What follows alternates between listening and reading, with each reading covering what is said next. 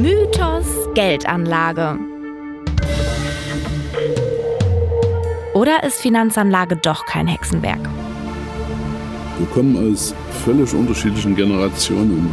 Mir ist es wirklich wichtig, dass das Thema auf Augenhöhe besprochen wird. Wie viel kannst du sparen? Wie viel willst du sparen? Was ist denn ein Sparbuch? Wofür ist das gut? Ist das überhaupt gut? Es gibt keine dummen Fragen. So, herzlich willkommen zu einer weiteren Folge zu unserem Podcast. Wir, das sind Thorsten und Nele, und wir haben ja in der ersten Folge schon besprochen, worum es in unserem Podcast gehen soll, und zwar um ja eine persönliche Finanzplanung. Ähm, und ich bin das Beispiel. Du nimmst mich ja dann quasi an die Hand. Und ähm, dabei auf meinem Weg könnt ihr viele Punkte auch für eure eigene finanzielle Planung ähm, rausziehen und ähm, euch vielleicht auch eine Strategie daraus machen. Also für die, die Content-Generier-Jünger, ich finde das so geil. Ich habe das bisher noch nie gehört. Man muss Content generieren. Aber das haben wir jetzt in den Vorgesprächen, als wir darüber gesprochen haben, machen wir diesen Podcast oder machen wir nicht. Und wir haben ja den einen oder anderen Piloten mal gemacht und haben das rumgeschickt. Und aus deiner Generation kam dann immer, ja, hier muss aber in Kürze Content generiert werden. Also ich bin 58 Jahre alt, seit 30 Jahren in der Finanzbranche, aber ich musste vorher noch nie Content generieren. Ich habe es aber verstanden. Und ganz ohne Content wollen wir es natürlich nicht abgehen lassen. Und deshalb würde du ich sagen... Du musst ja auch kein Pro in Jugendsprache sein. Oder in heutzutage moderner Sprache. Dafür habe ich ja Gott sei Dank dich an meiner Seite. Nele. So, und du bist der Experte, was Geld angeht, also von daher. Also ich erkläre dir das mit der Geldanlage und du erklärst mir endlich die Jugendsprache, dass ich nicht immer wie so ein Depp im Büro Hallo, sitze. EBIMS 1 Jugendsprache, yes. Mhm. Gut. Okay, fangen wir mit der, fangen wir, fangen wir mit der Finanzplanung an. genau.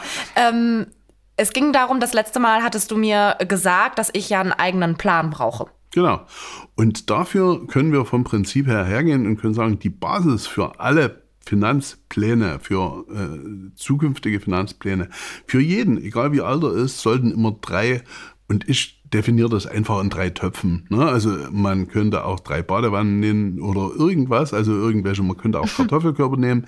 Das ist egal. Also äh, vom Prinzip her drei Töpfe, drei Strategien und zwar eine kurzfristige, eine mittelfristige und eine langfristige. Und das ist jetzt äh, mal Schluss mit der Ketzerei. Also das ist wirklich, äh, wo wir irgendwo einen Content generieren können, weil äh, wenn man so aufgestellt ist, dann wird einem das helfen, langfristig auch Fehler zu vermeiden. Und, und da, Fehler ja. kosten Geld. Genau. Und du hast jetzt gesagt, drei Töpfe brauche ich. Kurzfristig, mittelfristig, langfristig. Aber was für ein Zeitraum ist denn kurzfristig? Also das Kurzfristige ist relativ einfach. Also das ist das, wenn du früh zum Bäcker gehen willst und ein Brötchen kaufen willst. Das Kurzfristige ist auch, wenn deine Waschmaschine irgendwo mal kaputt geht, wenn deine Autoreparatur ansteht. Also man hat früher immer so gesagt, der Notgroschen. Ne? Also der berühmte mhm. Notgroschen ist eigentlich der kurzfristige Topf. Weil wenn du den hast, musst du im Falle, dass du irgendeine Ausgabe hast, nicht auf den mittelfristigen oder langfristigen Topf zugreifen müssen. Und das, das heißt, der kurz, äh, kurzfristige wäre dann, ähm, also so den habe ich. Das Geld ist nicht angelegt, quasi. Also den habe ich zu Hause an meinem, ja, den kurzfristigen Topf meine ich jetzt. Ja, der, der, kurzfristige Topf wird sich auch nicht großartig verzinsen. Das ist in okay. der heutigen hm. Zeit eigentlich nicht möglich. Der ist nur einfach dafür da, um irgendwelche äh, Befindlichkeiten finanzieller Art irgendwo regeln zu können, wie, wie ich schon gesagt habe, Autoreparatur, neue Waschmaschine mhm. etc. pp. Das heißt, es ist so das erste Geld, was man dann auch immer so, also so bei mir ist es so, dass das mein erstes Geld ist, was ich dann immer so zurückgelegt habe und äh, genau.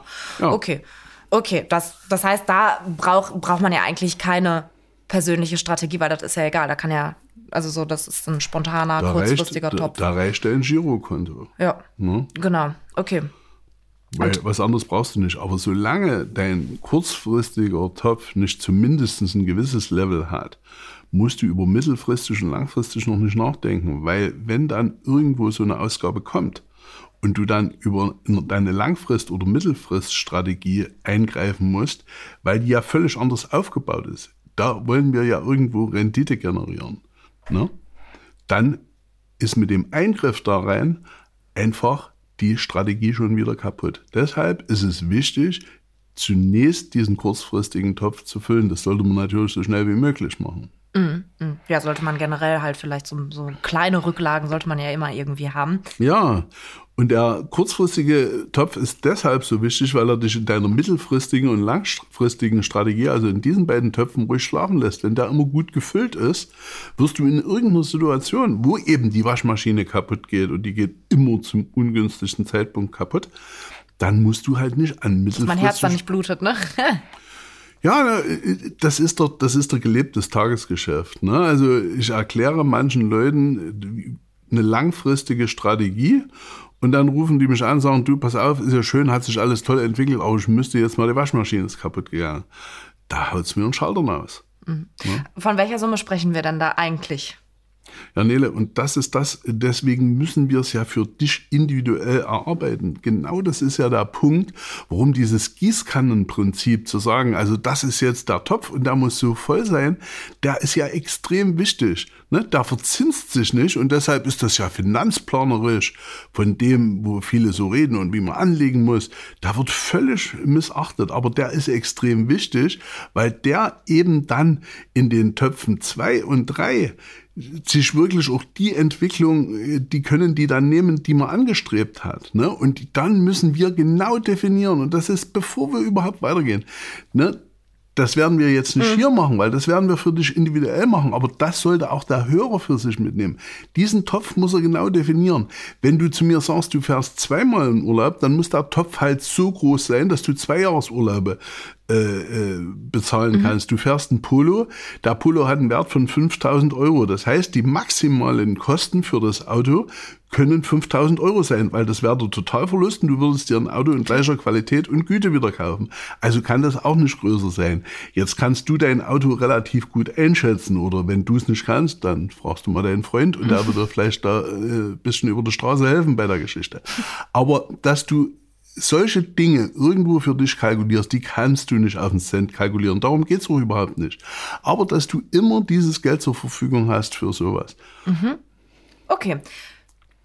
Kurzfristige Topf haben wir dann jetzt besprochen, quasi. Dann sind wir beim mittelfristigen. Ja, und der mittelfristige Topf ist eben dafür gedacht, wenn irgendwo Anschaffungen sind, die planbar sind, die aber eben nicht in 15, 20 oder in 35 Jahren, 36 Jahren dein Rentenbeginn sind, sondern du willst mal eine neue Küche haben, du brauchst ein neues Auto. Eine Couch, ich möchte eine neue Couch.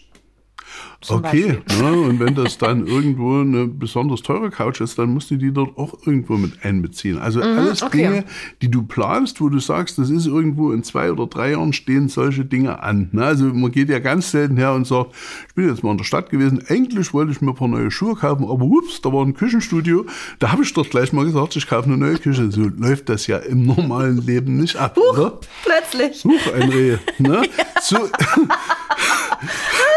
so ist es ja nicht. Ne? Also das heißt, das sind ja Dinge, die man plant. So, mhm, und dann okay. weißt du ja auch in etwa, was du für ein Auto haben willst. Ne? Und wenn du dir jetzt irgendwo äh, den Dacia Duster für schlag mich tot, 10.000 Euro planst, muss gehen 80.000 Euro für das Auto planen. Wenn du aber sagst, okay, du bist jetzt die, die den sportlichen AMG Mercedes haben will, na, Herrgott, na, dann musst du irgendwo ein paar Strümpfe mehr stricken, um dann irgendwo die Kohle auch für den bereitzulegen.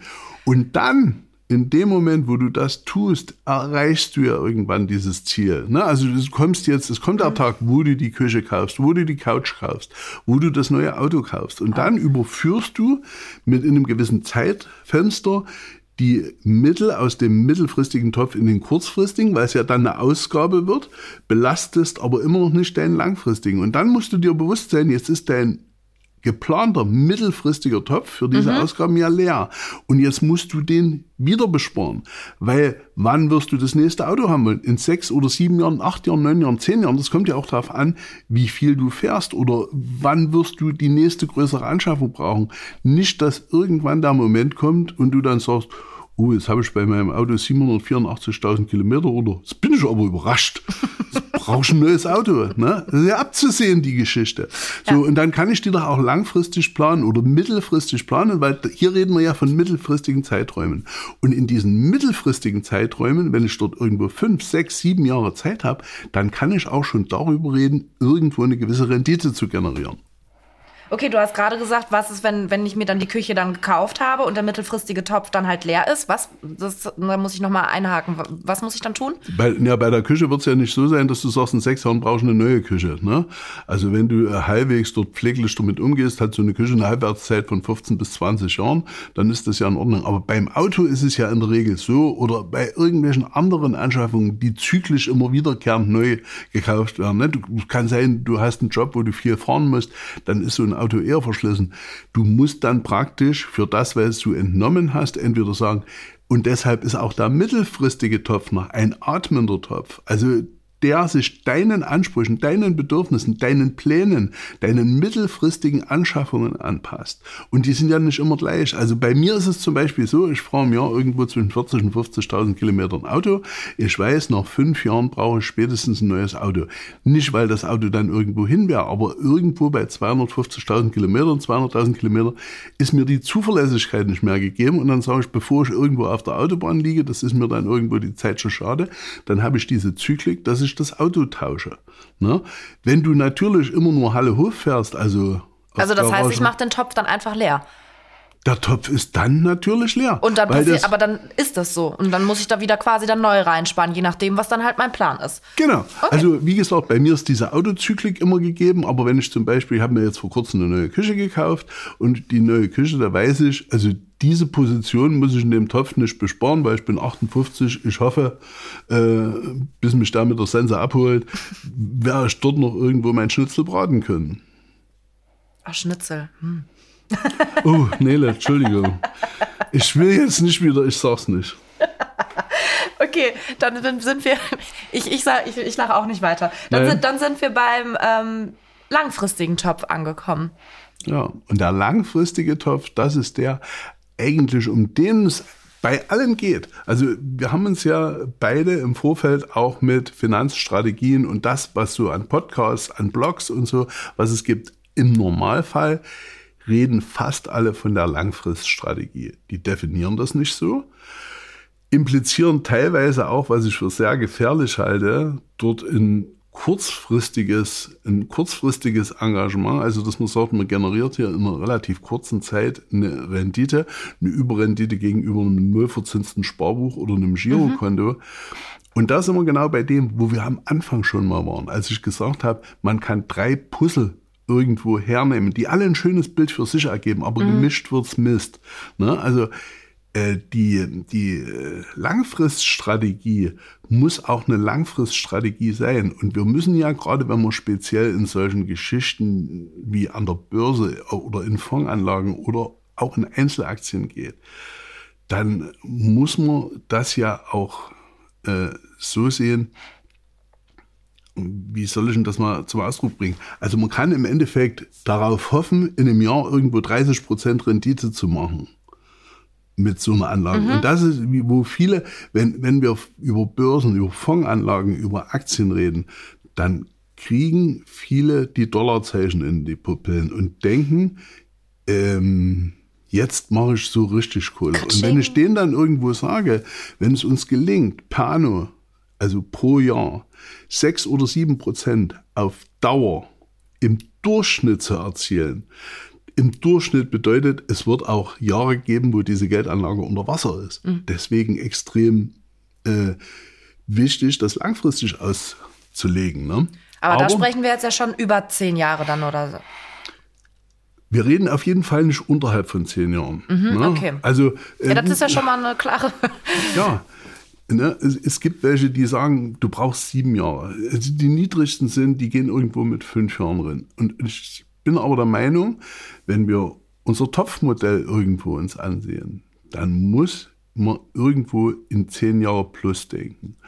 Und je länger man so eine Strategie fährt, desto krisensicherer wird die, desto unanfälliger wird die und desto besser wird die Rendite am Ende sein. Und mhm. das ist ganz, ganz entscheidend. Und das ist was, was mir in der Betrachtungsweise, und auch das war ein Grund, warum ich gesagt habe, okay, Nele, wir machen das. Mhm. Und jetzt sind wir irgendwo bei der, der, der Sache, man kann das nicht in fünf Minuten erklären. Das geht nicht. Und man kann auch nicht hergehen und kann sagen, das ist meine Meinung, Ne? Und da kann man auch gerne eine andere Meinung haben. Und jetzt kommt ja das Problem. Wir sind unterschiedliche Generationen. Du darfst mir da gerne dazwischen grätschen und mhm. kannst sagen, nee, also das dauert mir jetzt hier alles irgendwo zu lang. Und ich erkläre es dir gern. Und dann bin ich nicht der, der weiß, äh, wie es hundertprozentig geht. Ne? Aber ich kann dir sagen, wie es nicht geht. Und glaube mir eins, äh, wenn du weißt, wie es nicht geht, dann bist du vielen anderen schon viele, viele Schritte voraus. Mhm. Du hast äh, jetzt gerade auch gesagt, der Durchschnitt 6, 7 Prozent bei dem langfristigen, ne? Ja. wenn, wenn du das jetzt meinetwegen deinen Kunden dann so äh, versprichst oder beziehungsweise versprechen kannst du ja nichts, aber denen das erklärst. Ne? Das heißt, beim mittelfristigen ist es dann so, muss ich nochmal nachhaken, dass man da auf jeden Fall risikofreudiger sein muss, mit dem Geld umgeht, oder? Ja, der kurzfristige Topf ist, und jetzt sind wir wieder bei dem Punkt, ne? Das, das ist ein Begriff. Auch deshalb sitzen wir hier, auch deshalb habe ich gesagt, das, das finde ich wichtig, dass man das macht. Dass man das Wort Risiko oder Risikofreudigkeit, dass man das mal völlig anders definiert. Was ist denn überhaupt Risiko? Die, viele Leute sehen, äh, wenn man über Geldanlagen redet, in einer Schwankung ein Risiko. Ne? Also das, äh, du fragst die Leute, wollen wir uns nicht mal über einen Fondsparplan oder so, ja, aber das Risiko, dass das nach unten geht. Das ist kein Risiko, das ist eine Chance. Und das werden wir irgendwann auch noch ausarbeiten. Und das werden wir erklären. Und das ist extrem wichtig. Und das werden wir auch nochmal wiederholen. Ich werde immer wieder mal darauf verweisen, dass diese Schwankung nach unten eine Chance ist. Und wir werden das irgendwann auch auflösen. Und ich will hier auch nicht irgendwo einen sinnlosen Spannungsbogen äh, aufbauen. Aber ich möchte, dass wir hier in der Herangehensweise deiner Finanzplanung auch eine gewisse Chronologie haben. Genau, ich, ich hatte das jetzt nur noch mal so nachgefragt, weil der Mittel, also so langfristig, da soll ich nicht dran gehen und so weiter, da, äh, das bleibt dann da und das entwickelt sich schon so gut. Ähm, der mittelfristige ist ja aber da, da muss man ja trotzdem dann ja schneller Geld generieren, damit ich das halt mittelfristig dann ja überhaupt umsetzen kann. Das meinte ich. Und jetzt. Und deswegen muss ich ja dann auf andere Fonds setzen, äh, die ja vielleicht schneller dann mal in den Keller gehen, was aber man hat halt Bock in den Keller zu gehen, kann man vielleicht so, ne und äh, oder so, ja, ist, so ist ja. es doch. Genau. Und jetzt eigentlich, ich habe ja gerade das vermeintliche Risiko als Chance erklärt und das, ich widerspreche mich jetzt dem in einer gewissen Form und bringe da auch wieder ein Beispiel, die Lobby der siamesischen Zwillinge, mag es mir verzeihen. Ähm, Chance und Risiko sind siamesische Zwillinge, die sind am Kopf zusammengewachsen, die sind nicht zu trennen. Also was ich damit sagen will, mhm. ähm, je mehr Risiko ich in Bezug auf Schwankungen und vor allem auf Schwankungen nach unten eingehe, äh, desto größer ist auch die Chance. Und wenn ich aber wenig Risiko brauche und im mittelfristigen Bereich, wenn ich über fünf oder sechs Jahre äh, rede und ich dort das Ziel habe, dass ich dort auch bei einer gewissen Summe ankommen muss, dann kann ich einfach nicht so viel Schwankung nehmen. Und deshalb würde ich jetzt gerne hergehen wollen und würde vielleicht auch für die Zukunft, ob uns das gelingt, weiß ich nicht, dass den Begriff Risiko durch Schwankung ersetzen wollen. Okay. Weil Risiko, und das ist, das ist immer in jedem Kopf negativ verknüpft. Ne? Also das Risiko ist immer der, der auf der Klippe steht und nicht nach unten gucken kann, weiß nicht, ist Wasser unten oder ist es doch der Fels, auf dem ich lande? Oh. oh. ja, krass, aber ich muss dich jetzt auch nochmal fragen, bist du mit so einem Plan damals auch äh, in die Bank gegangen und hast dir de deine ersten Aktien, deine ersten Fonds äh, gekauft mit so einem Plan oder bist du da so freischnauze eigentlich reingegangen? Nele. Ja, irgendwann muss er ja angefangen haben. Ja, also ich würde sagen, ich war vielleicht nicht ganz so unbedarft wie du, weil ich halt irgendwo ja schon durch meinen Beruf dann in der Versicherung schon auch irgendwo mit Geld zu tun hatte und habe mich auch dafür interessiert. Aber ich habe es eigentlich und ich habe mich genauso interessiert wie du. Ich habe die Zeitung gelesen und das gelesen und habe eigentlich überhaupt gar nicht begriffen, dass jeder, der dort irgendwo ja in diesem, in diesem, ja, in diesem Markt unterwegs war und der auch eine Strategie hatte, dass diese Strategien aber nicht mischbar sind. Das heißt ja nicht, dass es nicht irgendwelche allgemeingültigen Spielregeln gibt, an die man sich halten sollte. Mhm. Das überhaupt nicht. Aber ich kann nicht, wenn jemand äh, eine rein spekulative Theorie hat, und das ist das, was wir vorhin gerade mal hatten, ne? als ich gesagt habe, äh, die erwarten dann riesengroße Renditen von 30 Prozent. Das sind alles Dinge, es sind 100 Prozent Rendite in wenigen Monaten möglich. Nur die Wahrscheinlichkeit, das zielgerichtet zu erreichen, die geht gegen Null. Die ist aber nicht unmöglich. Ich könnte nie sagen, das funktioniert nicht. Ne? Das gibt immer wieder Beispiele, dass das funktioniert. Und jetzt eine meiner nächsten, einer meiner Lieblingsmetaphern. Ne? Ich hänge hinter dich eine Dartscheibe. Ich, auch die wird noch öfter auftauchen. Ne? Du weißt nicht, wo sie hängt. Ich gebe dir einen Pfeil, werf den über die Schulter, du wirfst den über die Schulter. Kannst du das Bullseye treffen? Natürlich kannst du es treffen. Wie groß ist die Wahrscheinlichkeit? Sehr gering, würde ich behaupten. Eben. Aber ich könnte nicht hergehen und sagen, das funktioniert nicht. Mhm. Ne? So, und das ist ein rein spekulativer Ansatz. Und das ist mir bei vielen aufgefallen, die dann auch in einem sehr kurzfristigen denken, und dann nehmen wir mal hier eine Aktie raus und dann tauschen wir das mal um. Das sind natürlich momentane Erfolge, sind dort absolut möglich. Und die werden auch immer über ihre Erfolge reden. Und wenn sie ihre Depots oder wie auch immer vorstellen, das über einen längeren Zeitraum äh, betrachtet, dann reden wir mal wieder. Und ich lerne auch da gerne dazu. Um Gottes Willen, ich bin da viel zu demütig vor dem Thema, als mhm. dass ich da sage, ich, also ich habe hier die Weisheit mit Löffeln gefressen. Ne? Mhm. Dafür bin ich auch schon zu alt, weil ich war sicherlich auch mal in dem Alter, wo ich meinte, alles richtig zu machen. Aber das verwäscht sich im, im Laufe der Jahre. Okay, also dann fassen wir mal zusammen, würde ich sagen. Ja. Wir haben jetzt die drei Töpfe befüllt, in Anführungsstrichen. Ja. Kurzfristiger Topf ist mein Notgroschen. Ähm, sollte ich, weiß ich nicht, wenn mein Auto, meine Waschmaschine irgendwas kaputt geht, können, sollte ich das damit ausgleichen können.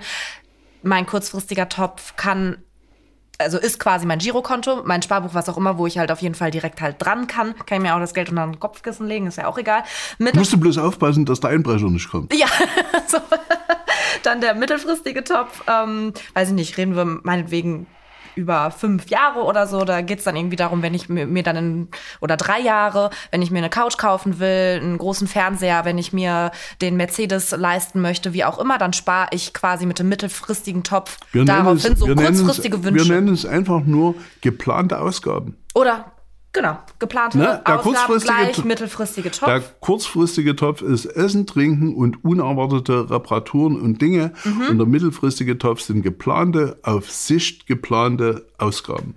Genau, und der langfristige, da sprechen wir nicht unter zehn Jahre. da geht's dann halt eher drum, ähm, ja, weiß ich nicht, in 20 Jahren meinetwegen, dass ich da mein Geld mir aus dem Topf halt nehmen kann für ein Haus. Rente, für ein Haus, für, genau, einfach Pläne, die ich jetzt nicht in drei Jahren halt umsetzen kann. Dafür ist dann der langfristige Topf da. Wo du in deiner aktuellen Zieldefinition, die sich ja auch im Laufe der Jahre ändern kannst, solche Opportunitäten nutzen kannst, ne? Äh, also wo du sagen kannst, jetzt habe ich die Möglichkeit, hier ein Haus zu kaufen. Davon habe ich geträumt, das ist das Haus und jetzt kann ich in den Topf reingreifen. Das werde ich aber aus diesem Topf noch nicht nach drei Jahren bedienen können.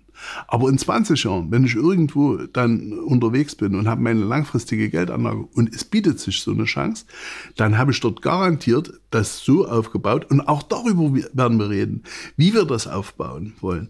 Dann werde ich die Möglichkeit haben, dort eine Summe rauszunehmen und das umzusetzen. Und wenn wir zum Beispiel beim Haus bleiben, dann habe ich ja dort eigentlich nur eine Langfristplanung durch die andere oder ein Langfristsparen durch ein anderes ersetzt. Weil wenn ich ein eigenes Haus habe, was mir dann irgendwann auch gehört, muss ich keine Miete bezahlen und eine nicht gezahlte Miete ist ja ein finanzieller Bedarf, den ich in monatlicher Abfolge nicht mehr brauche.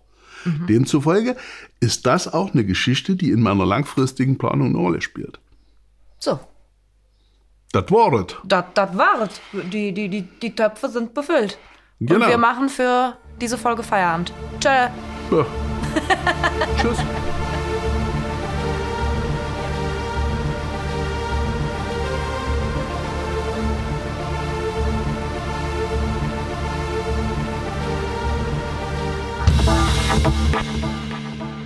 Die in dieser Veröffentlichung getätigten Aussagen beruhen auf der individuellen Meinung und Erfahrung der hier handelnden Personen. Sie stellen keine Anlageberatung dar. Aussagen zukünftiger Entwicklungen an den Märkten betreffend sind die individuelle Meinung und Einschätzung der handelnden Personen. Diese Veröffentlichung ist kein Angebot oder eine Empfehlung für den Kauf von Wertpapieren oder anderen Geldanlagen. Diese Veröffentlichung ersetzt keine individuelle Anlageberatung. Angaben und Zahlen zu Weiterentwicklungen in der Vergangenheit sind kein Maß Maßstab für zukünftige Entwicklungen von Investments aller Art.